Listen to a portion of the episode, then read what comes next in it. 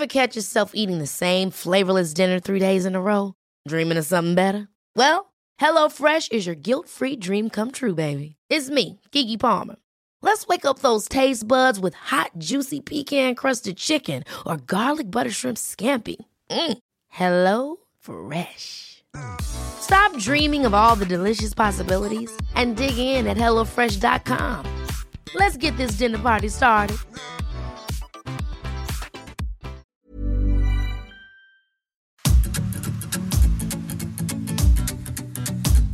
GastroLab es un lugar donde cabemos todos. Aquí encontrarás historia, recetas, producto, materia prima, vinos y un sinfín de cosas que a todos interesa, ya que con cocina y vino se aprende en el camino. Déjate llevar por el chef Israel Arechiga a un mundo delicioso. GastroLab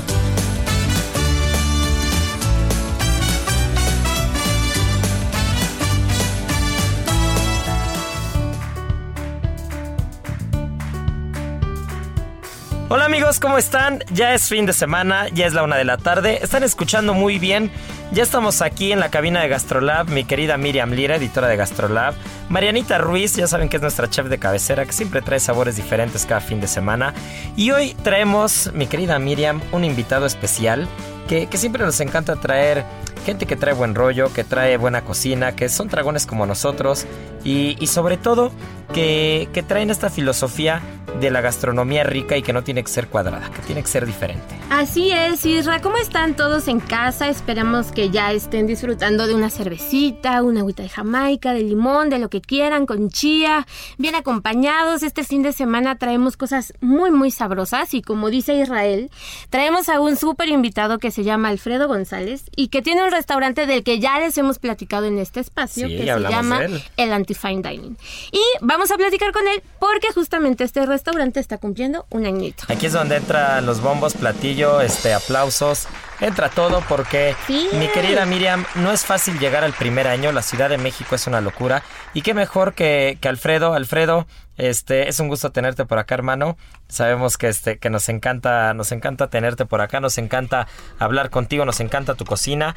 Y nosotros eh, nos dimos, nos dimos una vuelta y fuimos partícipes los tres, ¿eh? Sí, los todos, tres, todos, sí, Marianita todos, también, sí, todos fuimos padrísimo. partícipe y, y nos dimos una vuelta a celebrar contigo el primer año, pero qué mejor que tú para decirnos qué es Antifine Dining, eh, cuál es el concepto que, que, tú quisiste plasmar ahí y qué es lo que te has encontrado en este primer año. ¿Ha sido fácil? Bueno, antes que nada, saludos a todos en casita. Muchísimas gracias, Isra, eh, Miri, por invitarme a este programa, a este espacio y a compartir con ustedes un buen rato. Pues sí, efectivamente, Isra, eh, vamos cumpliendo un año apenas. Un año que ha sido... pf, ¿qué, te, qué te diré, no? O sea, cumples un año y es volver a empezar, eh, volver a reinventarte, volver a conceptualizar, ¿no? Todas las cosas del restaurante. Tienes que ir viendo qué es lo que ha salido bien, qué es lo que ha salido mal, qué funciona, qué jala, qué no, y en dónde te has equivocado, ¿no? Pero bueno, como dices, sí, eh, ha sido un año muy complicado, ¿no? No solo porque ahora sí que, que este, este lugar lo, lo montamos en pandemia, ha sido andarle luchando ahí todo el tiempo, sino también el abrirse espacio, ¿no? Y el empezar a posicionarse en una colonia como la Roma, en donde tienen un chorro de opción eh, gastronómica, que, que es- realmente es el hervidero, ¿no? Hoy, hoy de las nuevas propuestas. Ahí justo te, te, te quiero hacer una pregunta. ¿Cuál es para ti la complicación más grande que te has encontrado en esa colonia? Son varias. Fíjate que hasta, hasta el año ahorita no, no hemos logrado descifrar cómo se mueve la, la Roma. Realmente es como que tiene vida propia. O sea, tú te esperarías que en un fin de semana de quincena estuviera atascada, estuviera tiborrada y de repente está muerta, ¿sabes? O sea, estás ahí, este, pues luchando, esperando para que llegue la gente y a la siguiente semana pues tienes un, un restaurante lleno, ¿no? Entonces, eh, ha sido complicado, sobre todo por, la- por el lugar en el que estamos, que, que digamos es prácticamente el hotspot de la Roma, ¿no? Nosotros estamos en la Roma Norte y pues al ladito, a 50 metros, tenemos restaurantes que llevan muchísimos años, ¿no? O sea, Y está se- la Plaza Río de Janeiro. es correcto, estamos a 50 metritos de la plaza de Río de Janeiro. Pero pues te encuentras a Rosetta, está Meroma, está el Brick, está el Máximo, está el Sushi Wabi, o sea, pues está, está bastante dura la competencia, ¿no? Pero yo creo que pues hasta eso tiene sus, sus, eh, sus ventajas, ¿no? O sea, porque gente pues siempre hay. Pero sí, ha sido, ha sido un año bas- bastante difícil. Eh, ahorita estamos en esta parte de reinventarnos. El Antifine es, es, no es más que una sátira, una sátira bajo mi, mi, visión, ¿me entiendes? Bajo mi interpretación de lo que es un fine dining. Eso quiere decir que obviamente pues no, no estamos peleados con el, con el fine dining, ¿no? O sea, muchas personas me han dicho, oye, pero ¿por qué Antifine? Y pues creen que van a entrar y se van a encontrar este, una mesa, ya sabes, de corona, de, de este, chelas y cosas así. No, o sea, es, es como una sátira muy sutil, ¿no? De lo que debería de ser de bajarle un poquito los decibeles de, de esta elegancia, ¿no? De esta, de este formalismo, de este, pues no sé, no sé si acartonamiento, ¿no? Sí, yo creo que muchas veces sí. A veces caemos los restaurantes en eso, ¿no? Sí, y la premisa también de poder comer como tú quieras, ¿no? Pues También. sí, sí, o sea, realmente el- el- la comida de eso trata, ¿no? O sea, nos inspiramos en comida que realmente no necesita modales para disfrutarse. Eso es lo que creemos y, y bajo esa premisa intentamos eh, que gire todo el concepto, ¿no? Y este primer año tuvieron a un invitado excepcional. Sí, a Gerardo Vázquez Lugo de Nicos. Así es. Es correcto. Entonces, E antes, antes, deli, deli. Antes de llegar al menú, yo quería tocar algo que dijiste, Alfredo, que hablas de, de reinventarse, ¿no? Hablas de reinventarse, de probablemente poner sobre la mesa todo el concepto y ver qué se ha hecho bien y qué se ha hecho mal. Pero ante eso yo tengo que decir que justo lo platicaba con Mariana, lo platicamos antes de ir a la cena, a la cena de aniversario, lo platicamos un día antes, cuando justo le dije a la gente del equipo de Ceru, ¿no? ¿Quién se quiere venir? Anímese, véngase a, a comer.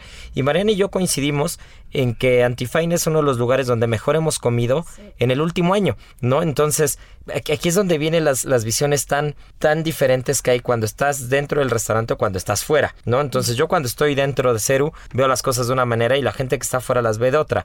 Y si a mí me preguntaras, Alfred, yo te diría que no hay que reinventarle nada, ¿no? Porque, porque fui a comer justo con los Coli, que ya lo platicamos alguna vez ahora Ah, que sí, vinieron. claro. Fui a comer con los Coli y nos fue espectacular. Y le dije a Mariana, después fue Mariana y le fue espectacular también. Y nos acordamos de muchos platos, cosa que a veces es complicada en una ciudad con tantos restaurantes, con tanto movimiento, que vivimos no en primera, vivimos en sexta. ¿no? Esta, esta ciudad no, no arranca en primera y va en segunda y luego tercera. Esta ciudad arranca en cuarta y de cuarta se brinca en sexta y cuando te das cuenta ya vas a 300 por hora. ¿no? Eso es lo que pasa. Y, y a mí me parece uno de los spots que tiene bien merecido la celebración del primer año porque difícilmente se come tan bien en un restaurante en el, en el primer año y no solamente yo, ¿no? Sino es una, es una constante de quien va y quien te dice, ay, me recomendaste tal lugar y me gustó mucho. Y, no solo te dice me gustó mucho, ¿no? Sino te dice los platos que, que- que le gustaron. Entonces yo creo que, que si bien a veces hay que replantearse las cosas, desde fuera también te podemos decir que, que creo que las cosas están haciendo muy bien porque se come muy bien.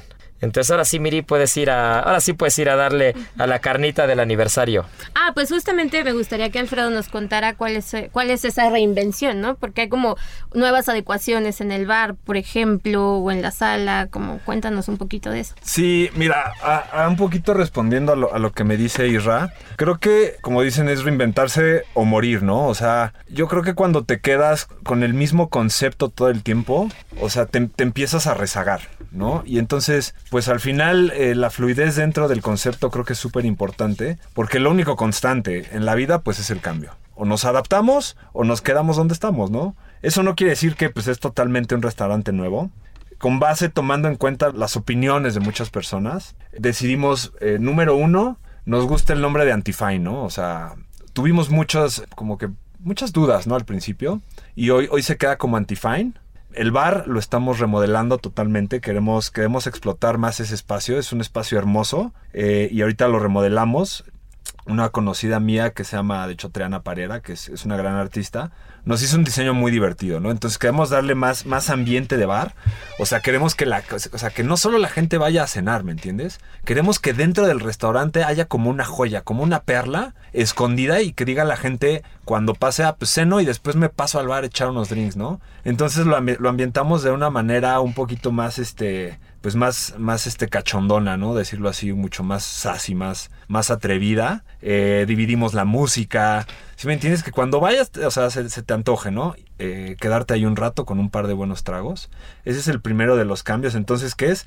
Dividimos el bar totalmente del restaurante. Entonces, ahora el bar es, es el que se llama 1985 y el restaurante sigue siendo Antifine, ¿no? Entonces, es como un espacio totalmente diferente eh, dentro del mismo lugar, como para los locales que lleguen y digan, órale, hay un bar aquí, este, la música lúgubre, eh, bueno, no lúgubre, se escucha muy, muy, este, muy, muy tétrico, ¿no? No, no, no pero, pero sí como oscurón, como ese ambiente, ese ambiente que te invita a echar unos buenos drinks y a quedarte ahí un rato, ¿no? Y a quedarte ahí un rato y, y este y pues pasarla bien, ¿no? Ahí el menú, ¿qué es lo que va a hacer? Pues, pues va a ser al día, va a ser lo literal lo que se me antoje. O sea, si hoy eh, llega la gente y me dice, oye, pues queremos comer aquí en el bar, ¿tienes alguna otra carta? Pues mira, te voy a dar taquitos. Obviamente va a haber que la aceitunita, que este, todas esas cositas que son, que son para picar, pero este, pero sí moverle un poquito la, este, la dinámica un poquito dentro de, del restaurante, ¿no? Entonces, como te digo, es, es mantener el mismo ADN, es, seguir bajo la misma línea, ¿no? De, esta parte de, intentar eh, cambiar, de intentar este, eh, movernos en cómo se va moviendo el, eh, toda esta parte de la Roma, ¿no? Que esto es lo que va queriendo, lo que le va gustando a la gente. Entonces ese es uno de los, de los cambios que ahorita estamos implementando. Pues para apapachar un poquito más a las personas que, nos van y nos visitan y que se echan unos drinks y, y todo esto, ¿no? Eh, eh, también pues estamos renovando ahí algunas cosas, ¿no? Estamos eh, otra vez ahí replanteando un poco la carta. es, difícil, es difícil. Te soy sincero, hay días que, no ando inspirado, güey. O sea, pues no, nada más no te nace y, no quieres hacer nada. O sea, que digo, no, no quiero hacer nada. Hoy quiero hacer, quiero este, este elemento, pero no te, no, se, no te da, ¿no? Entonces estamos ahí replanteando. Eh, pues también ya sabes que ahorita es una época bien difícil, ¿no? O sea, en, cuanto a la, a la temporada, en cuanto a las vacaciones, en cuanto a todo esto. Entonces, pues creo que más que difícil es un área de oportunidad, que es cuando debes de, de otra vez de meterle eh, un poquito el acelerador para que cuando vienen las, las, las buenas épocas sean mucho mejores que, las, que las pasadas, güey, ¿no? Pero bueno, pues ahora sí, Miri, ya al, aniversario, ¿no? Sí, ya. sí, sí. La verdad no, es no que sé fue... bien si, si Miri pudo, pudo probar todo, todo el menú. Sí, Porque sí, se llevó su pozole, de hecho, ahí. ahí sí, sí nos dijo, nos dijo llegó que... Así, ya sabes, como el doctor Chapatín. llegó con el itacate. Sí, sí, sí. Y aparte lo saca de su bolsa y me dice, oye, oye, bien. Y le digo, ¿qué pasó, Qué mala onda. Pensé que me ibas a dar un regalo y me dice, ¿me puedes guardar mi pozole? Y digo, oye, pero si vienes a cenar. Pero te voy a decir que me consta que comió todo, me consta Comí que comió todo. todo, todo. Por eso Miriam nos cae también porque Ya es de nuestro club, es de las de Soy buen una- estómago. de- ya teníamos una anécdota de los tamales. Sí, sí. Tengo mi récord personal de comer 18 tamales, entonces no me pueden no, no, decir. no, que- puedes decir nada. Pero a ver, ¿qué fue lo que más te sorprendió? ¿O ¿Cómo vamos a arrancar con el menú? Pues no sé, no sé si quieran, por ejemplo, decir como los platos que más les gustaron, por ejemplo, o irnos por inicio, A ver, ta, ta, va- ta. vamos a hablar primero. Este, si quieres, cuéntanos los nombres y que Alfred nos vaya Ah, diciendo va, va, va, me qué- qué, qué es cada cosa. Porque los nombres Súper, están bien sí. curiosos. No, no, no te dejaba ver absolutamente nada. Bueno, para que todos sepan, esta cena fue en colaboración con Nikos, Claro. pero se le cambió el nombre a sus platos originales. Sí. Entonces ahí va. El primero fue el Rey Azul. Que era el Rey Azul. Es un clásico papazul De Gerardo, de Gerardo. de Vázquez Gerardo. Muy bien elaborado. Me, me- me gusta mucho el contraste. Eh, me gusta mucho el contraste que hubo. Porque tú sabes que Nicos es una comida mexicana muy tradicional. O sea, respeta mucho eh, los elementos clásicos de la comida, ¿no? Y por el otro lado, pues venía la parte como alocada que viene siendo el antifine. Entonces, este, creo que, creo que hizo, hizo bastante match todo. Eh, genial, genial lo que hace Gerardo, la verdad, mis respetos, digo, por eso está en donde está, ¿no? Es, es, un- es una gran persona más que, más que un gran chef, es un gran ser humano. Y impresionó, la verdad, ¿no? O sea, creo que, creo que machó muchísimo su concepto con el, con el nuestro. Es chistoso porque él, él fue el que, el que escogió, me dijo, oye, ¿por qué no le ponemos al evento Antififi Cuisine, no? Fue muy buen nombre. Y le dije, en cuanto me lo dije, le dije, Gerardo, así se queda, güey. O sea, Ya. está, está genial. Antififi, sí, muy bonito. Luego el segundo plato fue la ex suegra.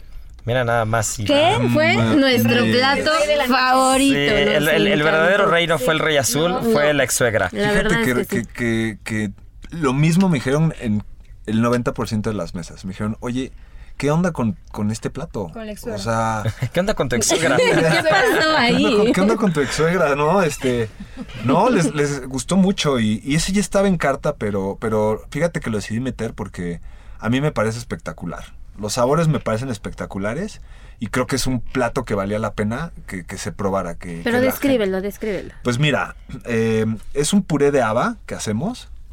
Eh, blanqueado, lleva, lleva ahí sazonado con un poquito de cebolla, lleva un poquito de vinagre blanco, lleva blanqueada, aceitito para que salga el, el puré delicioso.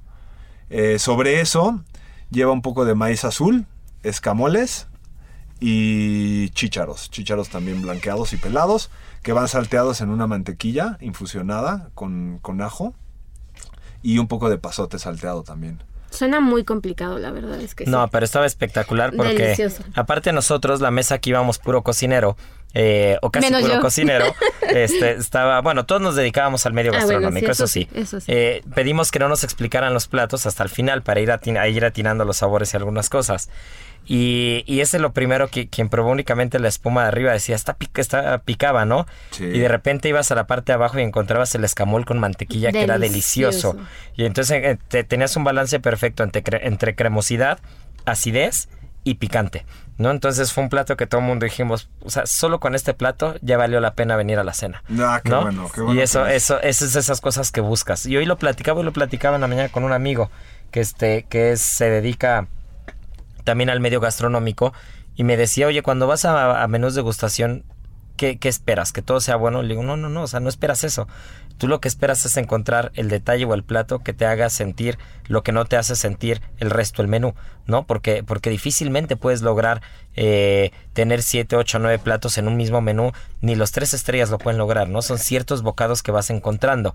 Y, yo creo que ese bocado es de esos bocados que, que te hacen volver a un restaurante y que te hacen salivar cuando piensas en esos platos, ¿no? Creo que, creo que ese fue el verdadero rey de la noche. Sí, creo, creo que la, la ex suegra tiene, tiene ahí, tiene magia, ¿no? Es, es chistoso, ¿no? La, la inspiración de, de dónde No viene. quiero saber por qué se llamaba ex suegra y picaba y tenía mantequilla, pero No, este, no, no, no, no, no, no vamos a hablar de eso.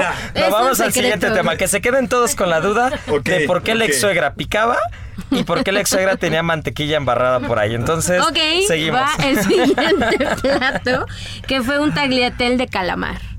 Que eran como unos fideos, tal cual. No, como un tagliatelle. Pues sí, tal cual. A ver, cuéntanos de ese plato. Fíjate que ese, ese es literal así, lo, lo bajé en, en el aire. Ya tenía mucho tiempo con... A mí me gusta mucho trabajar todo lo que es la cocina, la, o sea, la, la- el producto de mar, güey. O sea, yo si pudiera, mi carta sería totalmente del mar.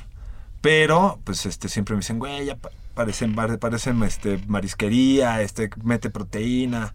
Y bueno, pero este, este plato, no sé, la verdad es que eh, traía antojo de algo tibio. Eh, me gustaba la parte de que fuese como una sorpresa porque al final pues sí parece un- un- una pasta, ¿me entiendes?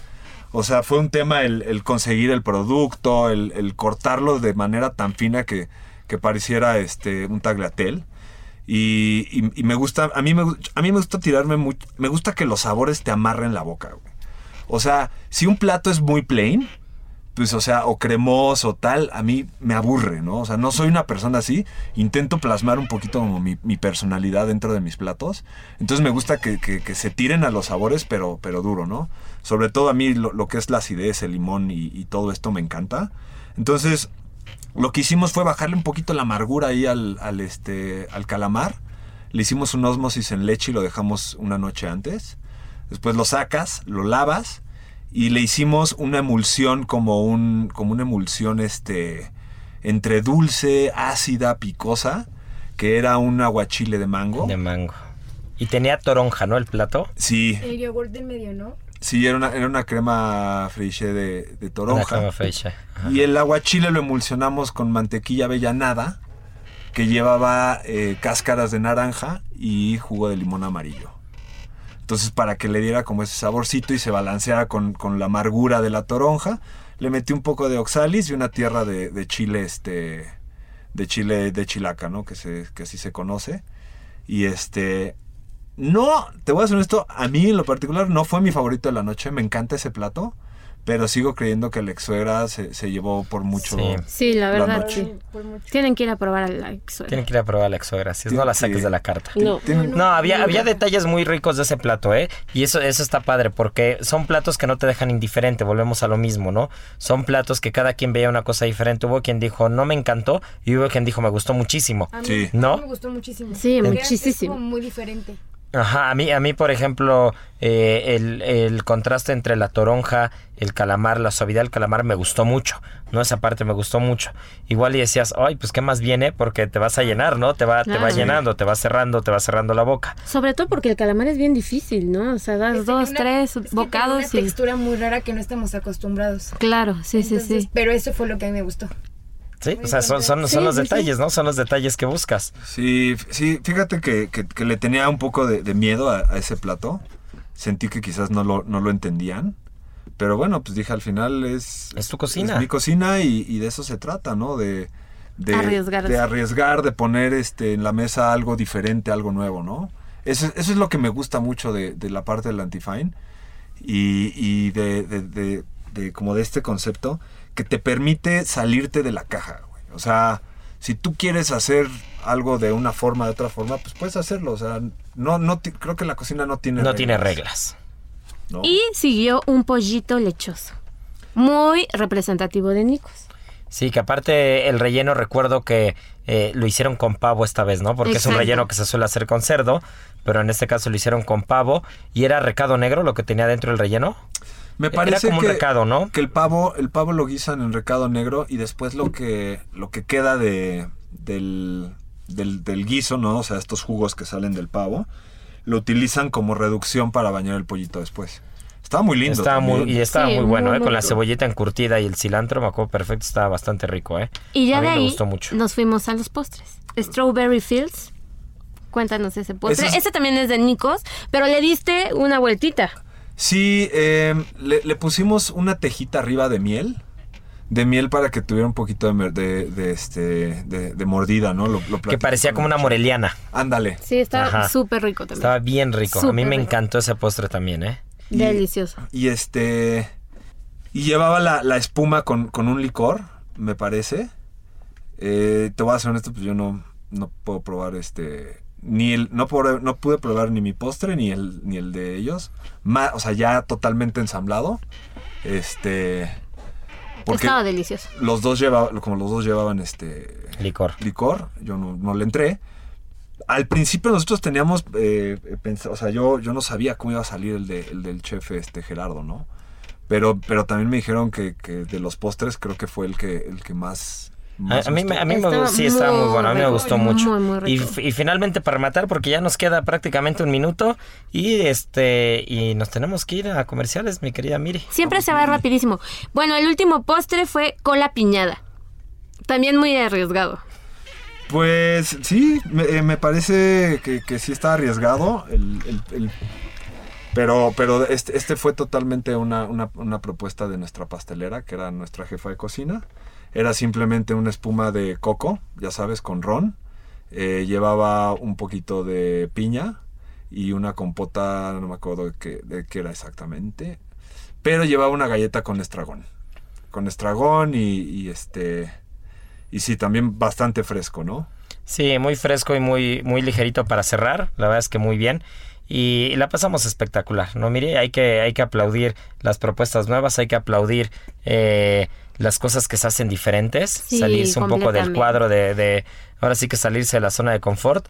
Y mira que nosotros tres lo disfrutamos, ¿no, Marianiki? muchísimo, muchísimo. No, qué bueno, Muchas me da, felicidades. Me da gusto, gracias. ¿no? Pues qué gusto, pues qué gusto recibirte aquí, Alfred. Esta es tu casa, ya sabes que Gastrolab este, siempre te ha echado porras porque nos encanta lo que haces. Somos, eso me encanta de Gastrolab, que Gastrolab habla de lo que le gusta. Exacto, Y que, y que cuando, cuando hay gente que cocina y que desde su trinchera hace, hace las cosas muy bien, nos encanta estar ahí, nos encanta sumar. Y este medio y este ramo, la gastronomía, es para echarnos la mano entre todos y para disfrutar lo que hace el de al lado, no para criticarlo. Completamente, completamente. Así es que vamos por todos esos cocineros que le están Pues vamos por todos, ganas. mi querida Miri, recuérdanos las redes sociales de Gastrolab y nos vamos a comerciales y volvemos, volvemos con el jengibre que Marianita ya, este, ya está sacando aquí los dulces de jengibre y tú traes pizza, traes pan, traes muchas cosas, ¿eh, Miri? Sí, traigo muchísimas cosas todavía. Arroba Heraldo Gastrolab para todos que no- aquellos que nos quieran seguir en Instagram, Gastrolab en TikTok y gastrolabweb.com. Pues ya está, no se despeguen porque volvemos.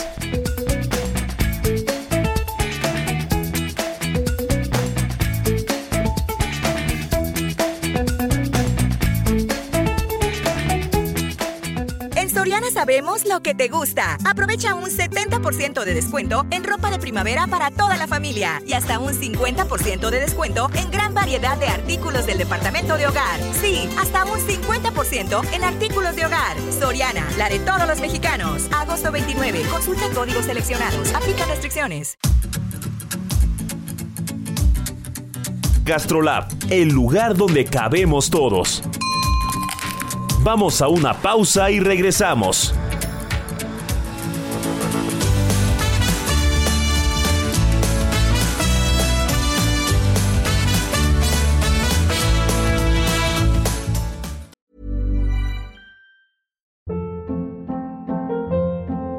Hold up. What was that? Boring. No flavor. That was as bad as those leftovers you ate all week. Kiki Palmer here, and it's time to say hello to something fresh and guilt-free. Hello Fresh. Jazz up dinner with pecan-crusted chicken or garlic butter shrimp scampi. Now that's music to my mouth. Hello Fresh. Let's get this dinner party started. Discover all the delicious possibilities at hellofresh.com.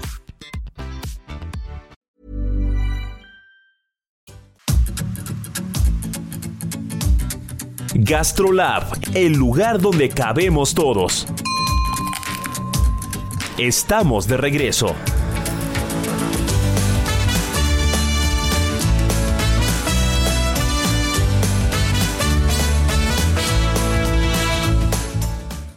Soriana siempre te llevas más. Aprovecha que el plátano está a solo $4.90 el kilo con 75 puntos. Además, lleva el segundo al 70% de descuento en todos los six pack de yogurts bebibles de frutas marca Lala, Danone y Alpura. Soriana, la de todos los mexicanos. Agosto 29. Aplican restricciones.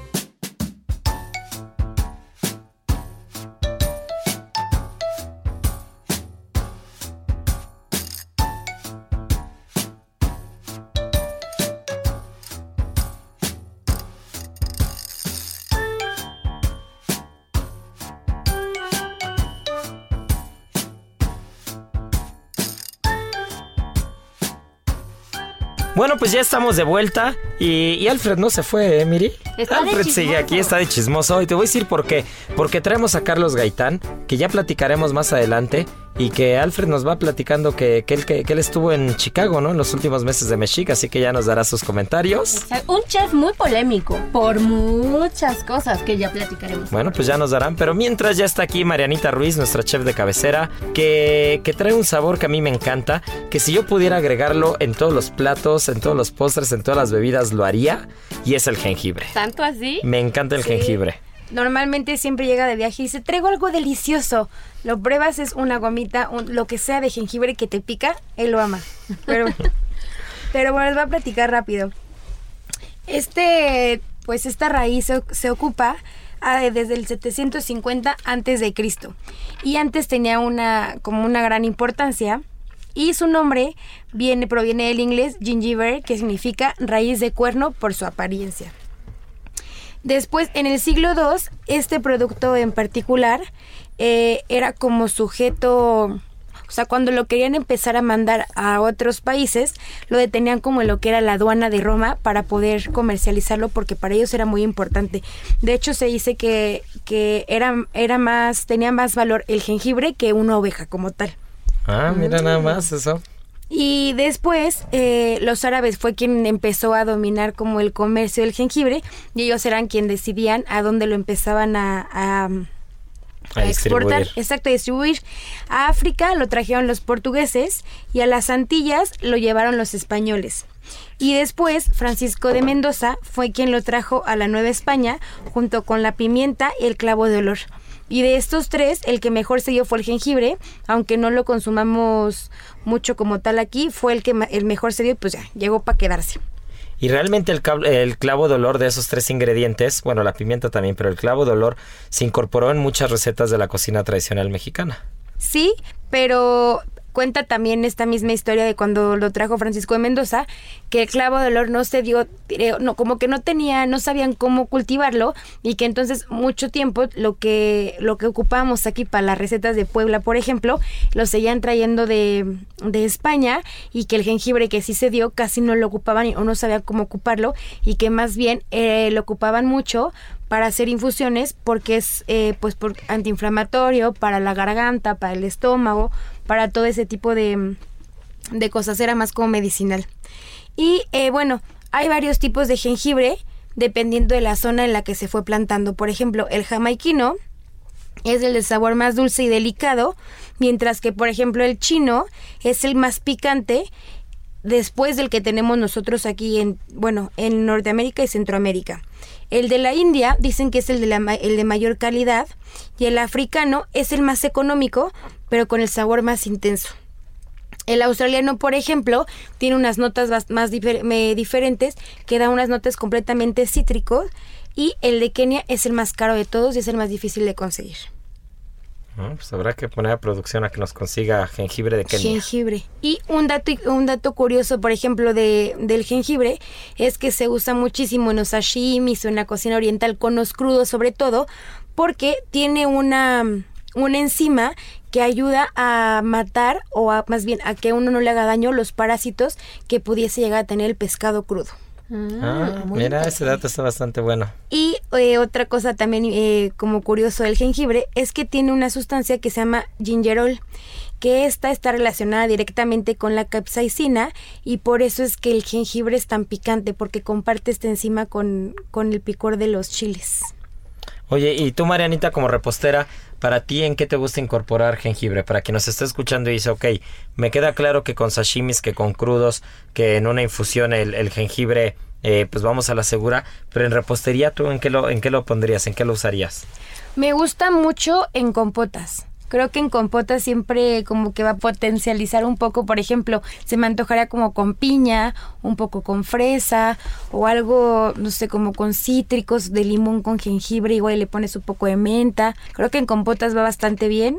Y en helado, el helado de jengibre también me, gusta. El helado de jengibre. A mí también me fascina. Me gusta mucho el helado de jengibre. O también se me ocurre como una, una galleta. o como en alguna crema de jengibre y limón de que puedas poner como en sifón para que vaya como bastante aireada, también se me antojaría. Oye, pues muy bien, ¿eh? Tenemos, tenemos mucho, mucha tela de dónde cortar con el jengibre. Así que bueno, Marianita, pues suelta los últimos datos porque ya eh, Miriam ya quiere empezar a hablar del chef Gaitán, ¿eh? Por último, un dato, o bueno, cuenta la leyenda que se acuerdan de la historia de los tres reyes magos y los regalos. Sí. Pues se dice que eran cuatro reyes magos y el último que se llama Magus nunca llegó porque se perdió. Pero este rey mago lo que le iba a regalar a, al niño Dios era un, un cofre con raíces de jengibre. Ah. Se nos perdió. se nos perdió. Se nos perdió con todo el jengibre. Vamos a buscar su estrellita próximamente. Pues sí, habrá que ver dónde está perdida y si huele a jengibre. Ah, y en casa, para conservarlo, si quieren conservarlo en refrigeración, eh, la mejor forma es envolverlo en aluminio y esto va a hacer que te dure más o menos tres semanas. Pero si lo quieren mantener en congelación, también en aluminio y así les va a durar un año aproximadamente en buenas condiciones. Uf, ese es un gran tip, porque yo siempre lo pongo como en estas bolsitas como de cartón y pues no, se hacen horribles. No, envuélvalo en aluminio y así lo guardan y también les sirve como para que no se seque la, la cascarita y cuando lo vayan a ocupar en casa, no usen el cuchillo porque normalmente le vuelan casi toda la piel, ocupen una cuchara y solamente le raspan y con eso lo van a dejar muy limpio. Ah, pues ya estamos, pues ya estamos hechos. Ya. Ya estamos hechos. Y a ver, Miri, ¿qué pasó con el chef Gaitán que lo vimos acá muy activo en Gastrolab? Que lo vimos en todos lados, lo vimos haciendo tele, en las páginas de en las páginas del Heraldo donde más. Así que cuéntanos, suelta la sopa. Pues sí, el chef Carlos Gaitán, que para quien no sepa o tenga referencia acerca de él, fue el primer mexicano en obtener una estrella Michelin para su restaurante en Chicago, que se llamaba Mexic. Y bueno, estuvo de visita en México, él radica en Chicago y está entre Chicago y la Riviera Maya, porque también tiene un restaurante por allá, en un hotel muy famoso, que se llama Xcaret. Pero bueno, estuvo de visita, estuvo dando unas cenas y pues se dio una vuelta a la cocina de Gastrolab para para cocinar con Gaby Ruiz, nuestra chef, y pues estuvo platicando con nosotros de sus próximos proyectos, de lo que trae entre manos, y pues le va a estar yendo súper bien este chef de origen guerrerense. Él, él, nació en un pueblo que se llama Huitzuco, que da nombre propiamente a su restaurante que ahora tiene en Chicago, que se llama Tzuco, y este nos estuvo platicando de estos restaurantes que va a abrir. Va a abrir tres restaurantes en Disney Esa es la exclusiva enorme que nos dio. Y pues él va a ser la figura mexicana en Disney que va a ser como cabeza de estos restaurantes súper emblemáticos, donde la cocina mexicana va a ser la reina y va a abrir otro restaurante más en Chicago y está también ahí como viendo la posibilidad de empezar a abrir una escuela en El Paso, Texas y otra más en León, Guanajuato.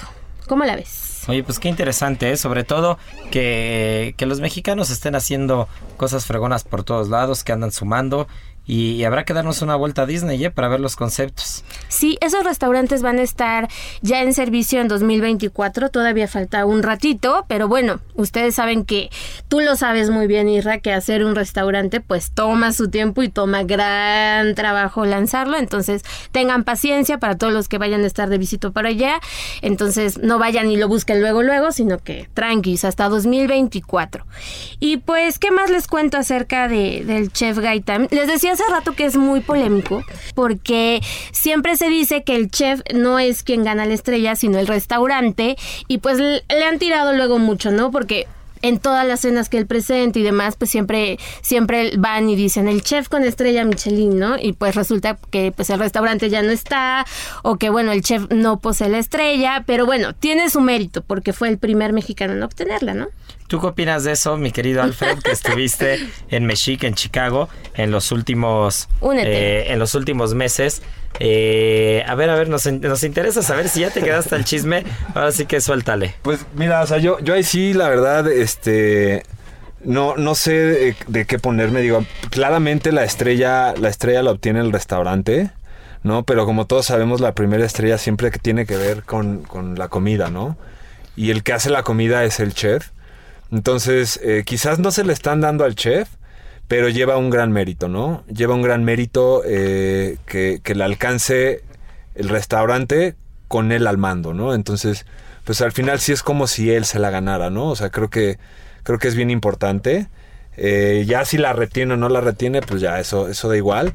qué, qué, padre, ¿no? Que haya sido el, primer mexicano. A mí me tocó, este, como dices, trabajar en, en, los últimos meses que, él tuvo que él tuvo la el, Mexica ahí en Chicago ya no tenía la estrella ya este me parece que ya tenía muchos problemas el, restaurante pero eh, yo a mí yo nunca voy a hablar mal de, alguien de eh, primero en donde trabajé y mucho menos de, de la industria no eh, él es una persona espectacular.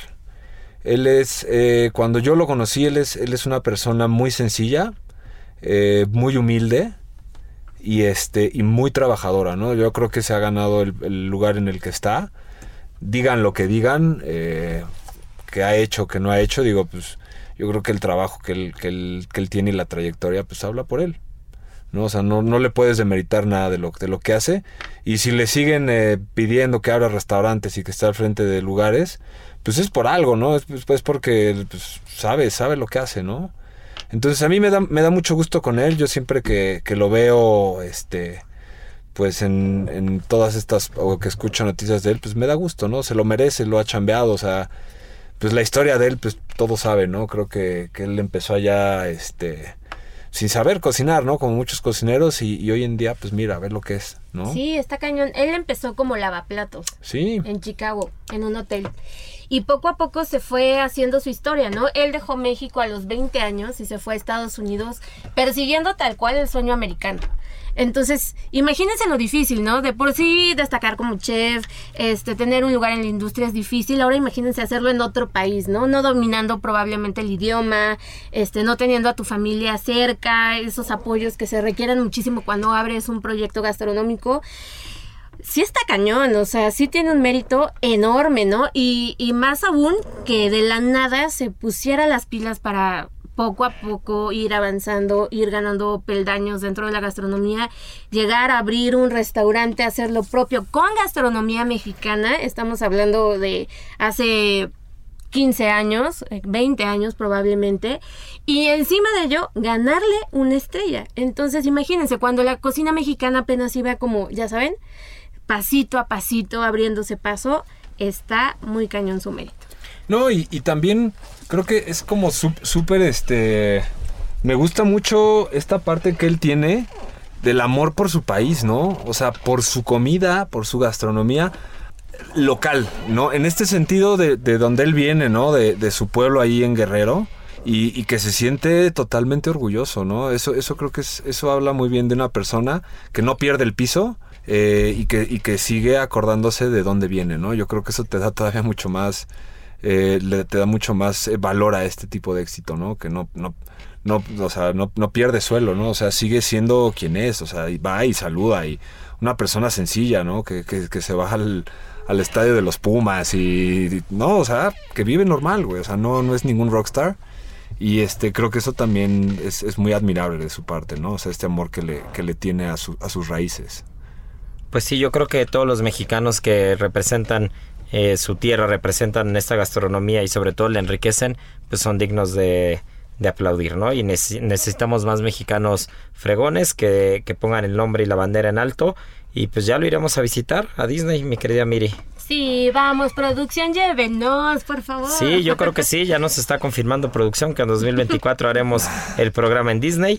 Y este y bueno, pues eh, ¿qué, qué hay con qué hay con la enciclopedia del pan, de la pizza? Ya cambiando totalmente de tema, Miri, porque si no nos apuramos nos come el tiempo, ¿eh? Pues vamos a seguir platicando de chefs mexicanos triunfando en el extranjero y es el caso de Francisco Migoya, que él trae eh, el primer libro de la pizza, la enciclopedia de la pizza. Tres tomos enormes, enigmáticos, que nos hablan desde el origen, desde los procesos, desde cómo se come pizza en prácticamente todos los lugares y rincones del mundo, hasta las particularidades que tiene cada país. Es un librazazazo, de verdad que tienen que, que ojearlo y conocerlo porque no se van a arrepentir.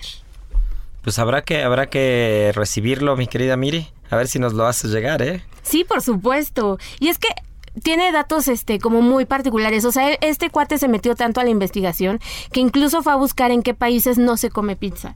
Y encontró que solamente es en, en una isla del Pacífico perdida, ya sabes, como muy, muy distante, en la que ahí no hay pizza. Pero fuera de eso, en todo el mundo hay interpretaciones de este platillo que bueno, gusta a, no conozco a alguien que no, que no le encante y le fascine la pizza. Sí, yo creo que es uno de los platos a nivel mundial de mayor aceptación y que también, ya lo hemos platicado aquí, más abusos ha sufrido, ¿no? Sí, más abusos sí, ha sí, sufrido eh, por, por la cuestión de, entre comillas, tropicalizarlo o, o irlo enriqueciendo de alguna manera, pero que cada vez aleja a veces más de lo que, de lo que es naturalmente. Entonces, qué interesante que haya una enciclopedia y que, que esté todas las bases teóricas y las bases históricas y de investigación para entender qué sí es una pizza y cómo se tiene que hacer. Exacto. Y todo este proyecto nació porque él en 2017 hizo otro libro que estaba relacionado con el pan. Y se enamoró tanto de los procesos del pan que hizo esta, pues también enciclopedia sobre el pan, de cinco tomos también, en la que, bueno, se clavó tanto, dijo, bueno, vamos a darle un espacio a la pizza, ¿no? Como entrando en estos terrenos de la masa y demás, y se dio cuenta de que la pizza merecía su T- propio libro. Su propio libro. Se tardó más de cinco años en elaborar estos libros, entonces también, o sea, tiene investigación a más no poder y también muchas recetas para que quienes lo adquieran puedan ir e, e ir experimentando con las masas, con los ingredientes, crear sus propias creaciones, crear sus propias creaciones, hacer sus propias creaciones y, y, pues experimentar tal cual.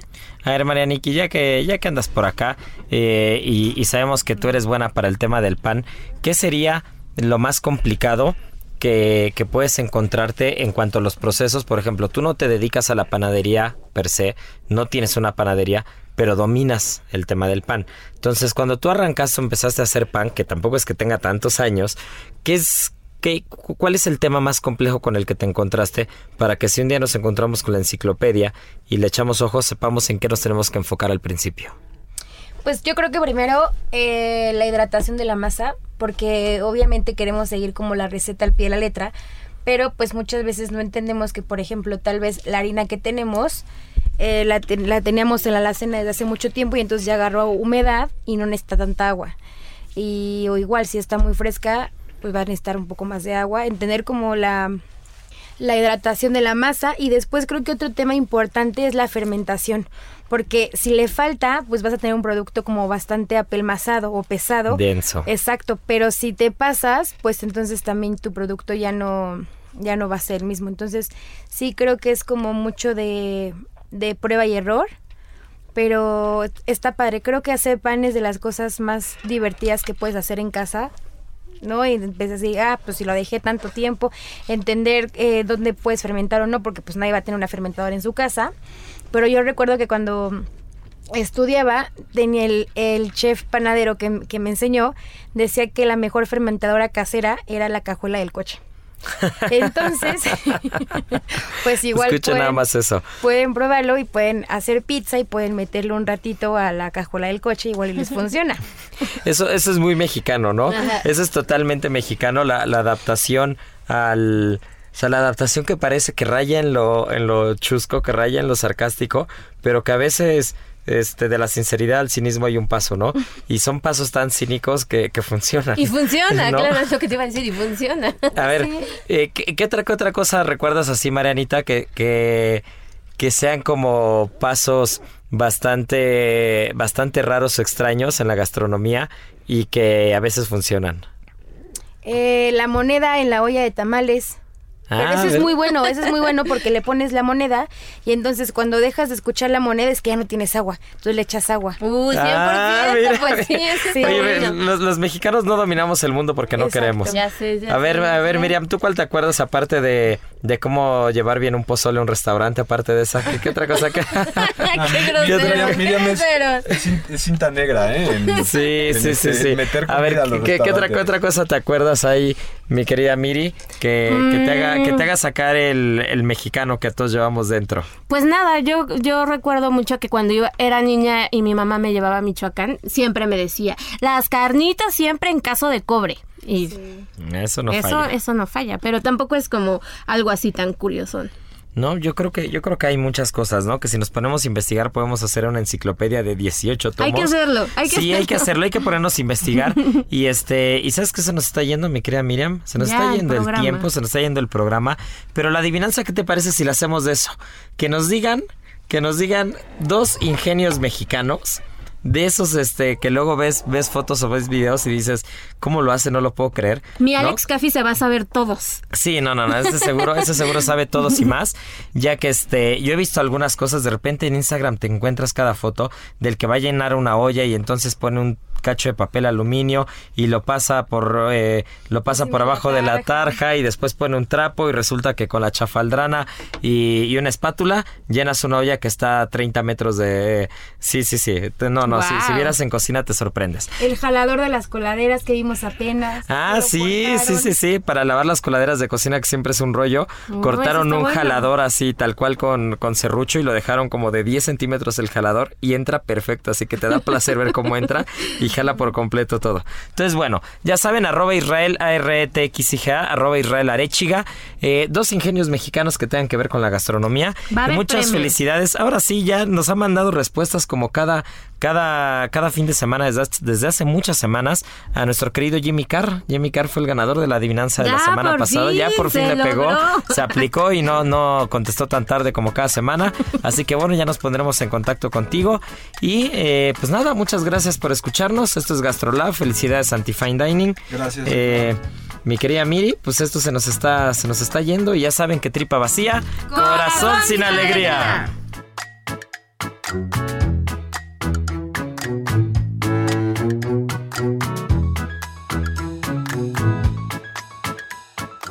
Soriana, compra uno y lleve el segundo al 70% de descuento en todos los quesos americanos rebanados en paquete y en margarinas Primavera y mantequillas Gloria. Sí, lleve el segundo al 70% de descuento en quesos americanos, margarinas Primavera y mantequillas Gloria. Soriana, la de todos los mexicanos. Agosto 29, aplica restricciones. No lo tires.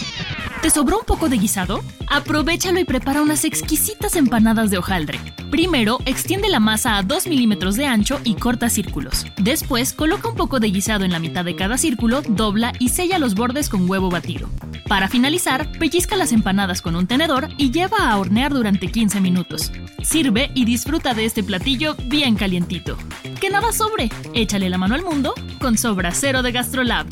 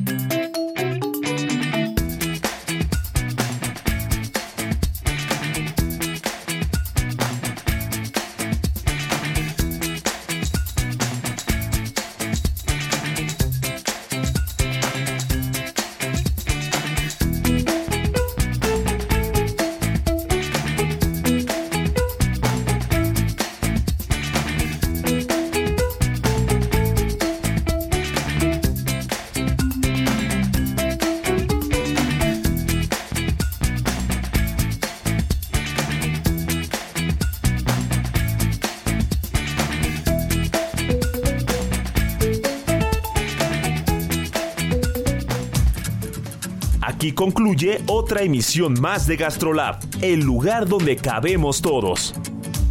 Déjate llevar por el chef Israel Arechiga a un mundo delicioso. Una emisión de Heraldo Media Group. GastroLab.